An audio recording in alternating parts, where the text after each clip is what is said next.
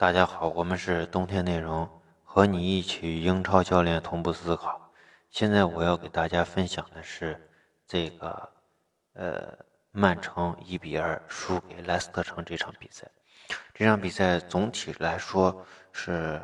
曼城想采用的方式，就是，呃，年初就是说赛季八月份赛季刚开始的时候那那套体系，就是那种。呃，非常简单的在右路或者左路，简单的这种边路的这种传导以后，形成形成一个球员斯特林或者是左边的萨内，呃，直线下底，然后传中。哎，这是传中过程中呢，需要中路囤积更多的人手。但是从比赛的这个情况来看，呃，总体这个呃，大家上就是空切的人和这个区域里面争点的人太少。所以这这种体系是没有打开的，但是就是说曼城的这个进球呢，是他的核心打法，就是内锋回撤接球。呃，这个这个这个战术为什么打成功了？就是这个进球。首先，在这个球在运转过程中，最重要的一点就是德尔夫回撤，然后拉拉波特前压，呃，去防守。在这时候防守过程中。出现了可能有至少有十米吧，或者十五米的这个空间，就是说从中线到呃对方的呃这个二十五米左右的这个距离，这个距离可能就是三十米左右的距离，出现了一个空当，就是拉波特完全无人防守。这时候拉波特一个斜线传球传给这个呃相当于一个内锋的这个呃阿圭罗，阿圭罗呃。带了一步球以后，顺势点给空切进来的这个，呃，呃，这个伯纳德席尔瓦，然后伯纳德席尔瓦一个反越位，形成了，呃，打门的机会，球也进。这个球，这个球就是我们说的内锋回撤接球。虽然说没有回撤的这个阶段，但整体他的这个阿圭罗的活动区域是在这个中场线和后卫线之间。但是这场这场比赛，这不是最经典的。这场就是我们说的前面这些，也就是说，现在曼城调整的这个东西，调整的这个整体的这个套路是什么呢？就是既有赛季初的哎新新开发的这种边路传中，又有上个赛季的内锋回撤接球，也就是说在内部或者说左内部右内部就就回撤接球。但是总体来说，呃，这个第一个就是这两套体系在打。打磨过程中，或者说是在轮换过程中，打那套体系过程中，这个人员的到位率应该是很难协调的。呃，因为这个，反正这场比赛大家表现的不是很好。再一个就是，呃，现在这个曼城 虽然有这个德布劳内在，但是总体德布劳内，呃，在这个呃前腰，我们以前说内部回撤就必须有双前腰。这场比赛主要是想开发伯纳德席尔瓦的这个双前腰的这个属性，因为一旦这个你看现在已经出现席尔瓦和德布劳内受伤以后，这套打法其实很难实施的，呃，所以他需要开发伯纳德席尔瓦的这个功能，然后这个德布劳内呢，就更多的去开发他的这个呃两个边路，哎，和队友接应啊，或者说是和策应队友。这个就像这个席尔瓦在左内部策应萨内的这套打法，这个主要是让这个德布劳内去开发这个打法。而德布劳内呢，其实也是在这个打法上，萨内给萨内制造了很多次机会，但是，呃，反正都没有处理好吧。其实萨内还有还有一两次这种绝对的这种应该进的这个球都没有去就没有打进。再一个就是内锋回撤，虽然说通过这种方式进了一个球，也是呃伯纳德席尔瓦进的，但是总体来说就是说，呃中路的这个喂球太少。再一个，你看这个喂球主要是空切进来的，就是说从后场轮转过来的这个拉波特的这个直传，真正在中路的这个呃不管是这个德尔夫还是这个呃京多安。呃，他的这个传球，我觉得时机也也可能是时机不好，呃，当然也跟后面这个莱斯莱斯特城的这个调整是调整的这个防守是分不开的。这是一点，这是说的是曼城。呃，再说一个就是，呃，莱斯特城，我觉得皮埃尔真的是一个特别牛的教练。这场比赛充分展示了皮埃尔对于这个场上局势的这个观察。首先，第一点就是，呃，这个进球进球以后呢，呃，我看就是就是这个，嗯，皮埃尔让助理教练给这个十号队员那个纸条的时候。这个球场已经发生了巨大的变化。呃，首先第一点就是，莱斯特城他的防守防守是什么样的？就是说我守在后场，守在后场的过程中，后场的这个就是整个中场线和后卫线的指挥是由摩根来指挥的。因为你曼城打的是中场线和后卫线之间的这个空间，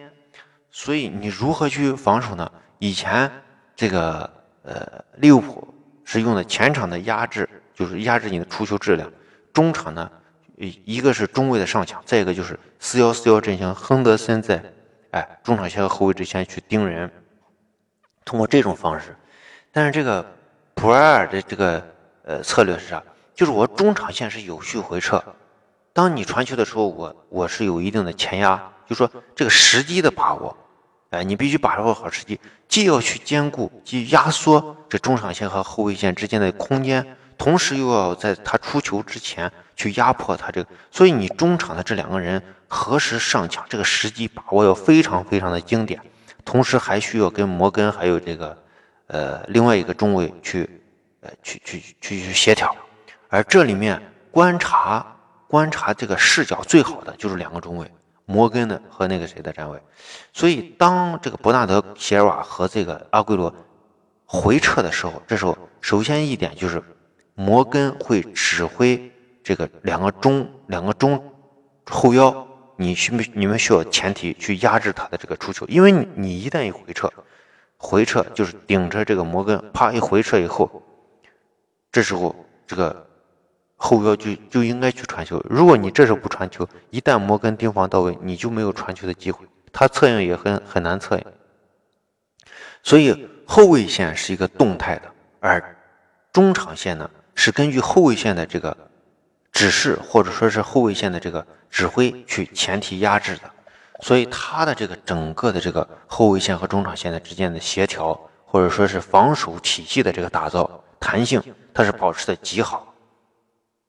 但是曼城的那个进球呢？他就是你，大家仔细看他的后腰的这个落位，就是后腰在，呃，在在回撤过程中突然看到拉波特要出球的时候，这时候去上抢已经来不及，因为距离太远，所以拉波特是一个非常良好的这个出球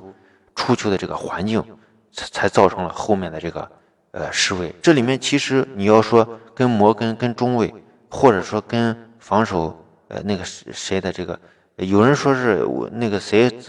这个摩根去哪了？其实摩根是去防另外一个人了。所以这个里面他他怪怪下，就是说分配责任的时候，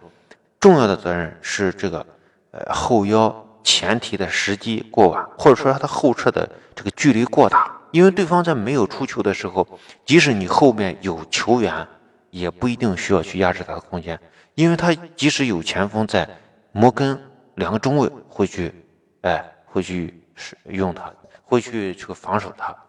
嗯，那么再就是普埃尔给了这个小纸条以后，小纸条上的内内容是啥？首先，他们刚开场的是一个五四幺的站位，哎，这时候取消变成四四二，四四二以后，一个是这个呃这个呃这这个瓦尔迪位置前移，第二，这个十号队员去盯防整个这个。曼曼城的这个后卫的这个后腰的这个位置，就说你不管我不管你去给谁传球，我这个后腰的位置一直让十号去盯防，我就占一个位置。也就是说，你最好的这种出球出球点，我给你占占占位了。然后你后腰，不管你是后卫空切过来的，呃中卫空切过来的，还是你真正的德尔福和这个京多安后腰的这个直传，我都通过这个人去限制。这样的情况下，他的这个防。这个出球质量是严重下降，甚至在中场直传是没有可不不太可能的这个要么直传你的质量就不高，所以这种限制了这个曼城这场比赛的主要打法。再一个对进攻的这种考量，就是这个曼城的那个第一个进球，他第一个进球其实是啥？其实你不管是他怎么去运转，运转到最后是这个呃瓦尔迪在左路哎一个长传，一个高球去打到德尔夫身后，然后这个呃这个这这这个这个球员叫叫什么我也不知道。十一号应该是头球进的球。大家仔细观察所有曼城的这个丢球，这种线路就是多次重演，还经常会使用，例如埃弗顿，例如呃这个凯尔特人等等大量的球球队都是采用这一套战术。那么他拿了小纸条以后，对这个战术的调整啥？就是呃那个人叫布莱顿，布莱顿，布莱顿位置左移。注意，这是上半场已经左移了。有很多解说其实没有发现这个问题，他们一直到下半场才发现布莱顿的位置是左移了。布莱顿刚开场他进球的时候，他是在右路。那么为什么要让布莱布莱顿左移呢？首先，布莱顿的这个脚法是极好的，也就是说，我在前场利用瓦尔迪这种呃高速的这种下底以后，他会冲冲出来。冲出来，从瓦尔迪到这个这个中场的这块会给布莱顿创造很好的一个出球空间。所以，我球打到这块的时候，有可能布莱顿在这块传出更有威胁的球。这时候，让这个爆炸头，他这个叫乔杜里还是什么，去抢这个呃这个德尔夫的这个身后。同时，乔杜里的身体身体条件和他的这个速度比德尔夫要呃，比如说，比如说。比布莱顿要好，所以他的抢点或者到位率会保持的更好一些。啊，同时呢，就是说上半场的那个就是曼城表现出来那个进攻的态势，明明显大家都能看明白。例如我在左路就放一个萨内，但是我左路不是我的进攻核心，他进这场比赛重重点是放放在右路，而且右路这块经常会打内部的这个直传，那么是。他的这个这套阵容，其实你说到底他是有几个后卫？我我个人觉得他这场比赛就用了三个后卫，德尔福就是一个后腰，上半场基本上就是一个后腰。那下半场为什么不同呢？下半场因为这个上半场这个小纸条的这个问题，小纸条就是告诉你，你前场先冲杀，冲下去以后给布莱顿这个出球的这个空间出了出了空间以后，布莱顿直接长传到你打德尔夫的这个身后。所以下半场是就做出调整，瓜迪奥拉做出调整，就是我不采用一个三二的这个后场的三二的这个阵型，这是一个非常极端的阵型。他其实曼城的这个就是萨内的身后和这个德尔夫的这个萨内和德尔夫之间这个空当，其实没有人补的。在我看上半场的第第十二分钟，这个莱斯特城是第一次在右路。形成了一次反击，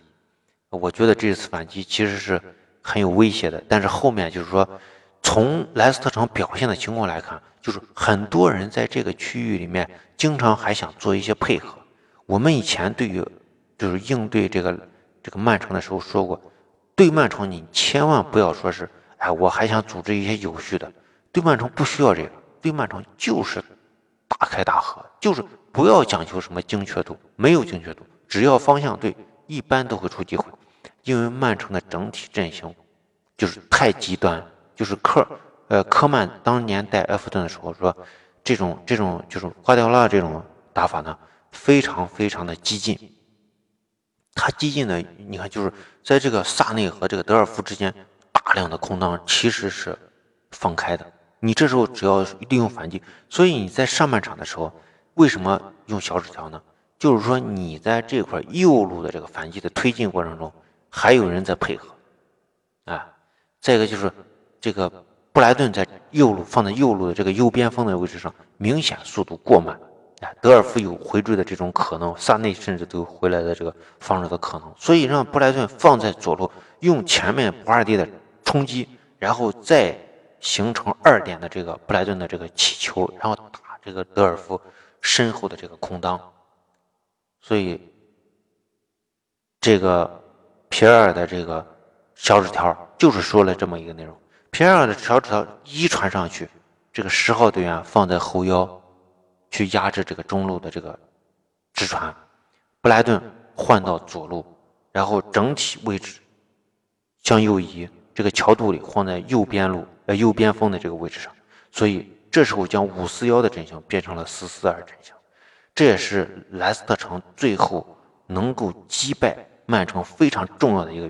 原因。当然，其实你说蓝，你说曼城踢得好吗？我觉得那曼城也应该赢这场比赛。曼城其实有好几次非常好的机会，尤其是上半场的几次机会，下半场还有这个萨内的一次打门，其实都应该进。而且我觉得这个瓜帅其实对曼城的这个出球其实还。出弄得挺好的。首先，第一点就是这个京多安和这个呃德尔夫都放在后腰的位置。他其实后场的这个站位是一个三二站位。虽然说有边后卫的内收，这是下半场才有内收，上半场人家就是打了一个呃三二阵型。三二阵型呢，首先德尔夫他是一个左脚球员，所以左这个德尔夫拿球以后，一个就是京多安和德尔夫都可以直传，哎，再一个就是德尔夫传左边。京多安传右边，哎，德尔夫传给斯特林，京多安传给这个萨内，都是两个对角线，所以刚好利用了他们擅长的，哎，他们的这个惯用脚，呃，其实整体我觉得挺好，但是，呃，就是这个临门一脚啊，多次打打打飞，这个可能是跟球员的这个状态，或者说是新的这种调整，可能还需要，呃，逐渐的去磨合吧。呃，只能这么解释了。呃，这个就是我们对于呃曼城爆冷还是有点爆冷，一比二输给这个莱斯城的一个分析。呃，谢谢大家，我们是冬天内容微信 winter 三一四一，呃，欢迎加入我们的足球战术微信群。呃，加入群呢享福利，在西安帕帕亚意大利西餐厅南门店吃饭半价。谢谢大家。